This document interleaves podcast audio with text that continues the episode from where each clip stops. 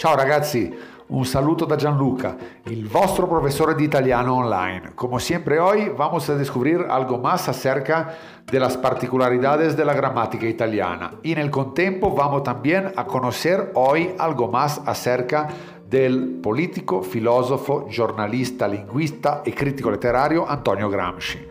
Pero antes que todo esto, siempre les recuerdo que me pueden seguir por todas mis redes, YouTube, Instagram, Facebook y por podcast, Spotify, Anchor en iTunes bajo el nombre de Gianluca Cerano o Escuela de la Lengua Italiana Cerano.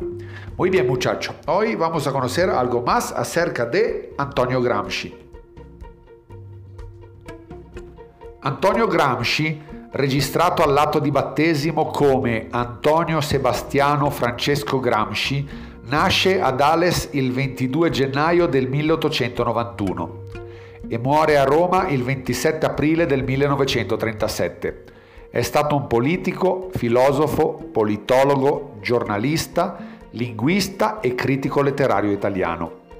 Nel 1921 fu tra i fondatori del Partito Comunista d'Italia divenendone esponente di primo piano e segretario dal 1924 al 1927 ma nel 1926 venne ristretto dal regime fascista nel carcere di Turi.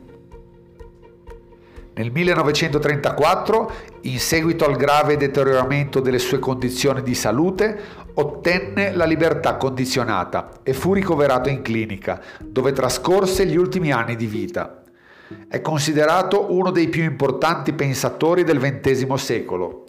Nei suoi scritti, tra i più originali della tradizione filosofica marxista, Gramsci analizzò la struttura culturale e politica della società.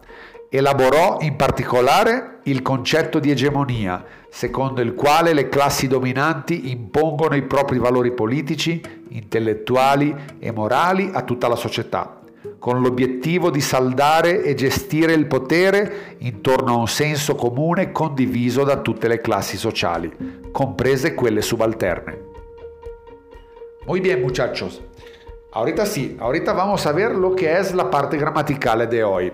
Hoy vamos a hablar de algo que siempre muchos alumnos siempre preguntan acerca de algunos verbos que tienen doble auxiliar, o sea, en algunas situaciones necesitan la auxiliar essere y en alguna situación la auxiliar avere, ser y tener y estar. Vamos a ver cuáles son estos cinco verbitos. Finire, cominciare, iniziare, terminare e cambiare, o sea, terminar, comenzar, empezar y cambiar. Entonces, vamos a ver por qué se da esta situación. Recuérdense siempre que el auxiliar ser, essere, è obbligatoria la concordancia con il participio. Entonces, por ejemplo, le mie amiche sono andate a Londra. Recuerden que la E concorda con il plurale femminile. Mientras que cuando utilizamos el auxiliar avere, nunca vamos a concordar el participio. Solamente lo mantenemos como regular, o sea, todos los are hacen ato, todos los ere hacen uto y todos los ire hacen ito, de los verbos regular. Le mie amiche mi hanno comprato una cartolina. Acá ven que nos vamos a poner comprate. ¿Por qué? no vamos a concordar cuando el verbo es transitivo. Pero ahorita sí, vamos a ver por qué cominciare necesita en un caso essere e nell'altro avere. A ver, vamos a hacer el ejemplo. Marcello ha cambiato macchina. In este caso es claro que el soggetto Marcello está muy diferenciado. Acá hay un objeto claramente expresado, la macchina.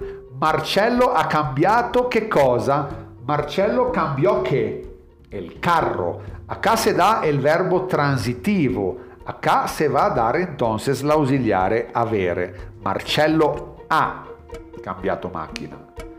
Vamos con el segundo ejemplo.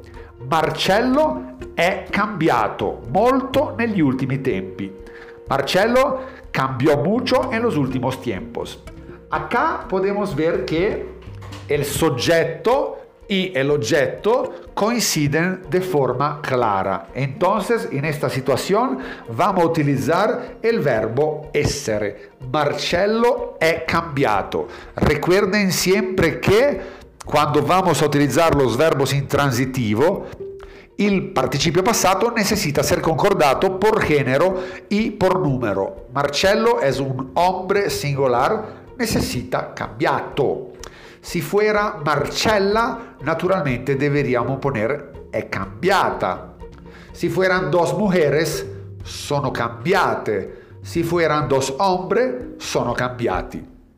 Y ahorita sí vamos a hacer también el ejemplo con cominciare.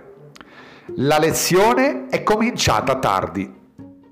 Acá también la lezione praticamente coincide sia l'oggetto che il soggetto. La lezione è cominciata che la lezione empezó tarde. Entonces vean ustedes que acá la lezione se entiende que coincide sia come soggetto y también come oggetto y va a necesitar l'ausiliare essere. La lezione è cominciata tardi, empezó tarde. Acá también notan che vamos a concordar cominciata perché lezione è femminile singolare.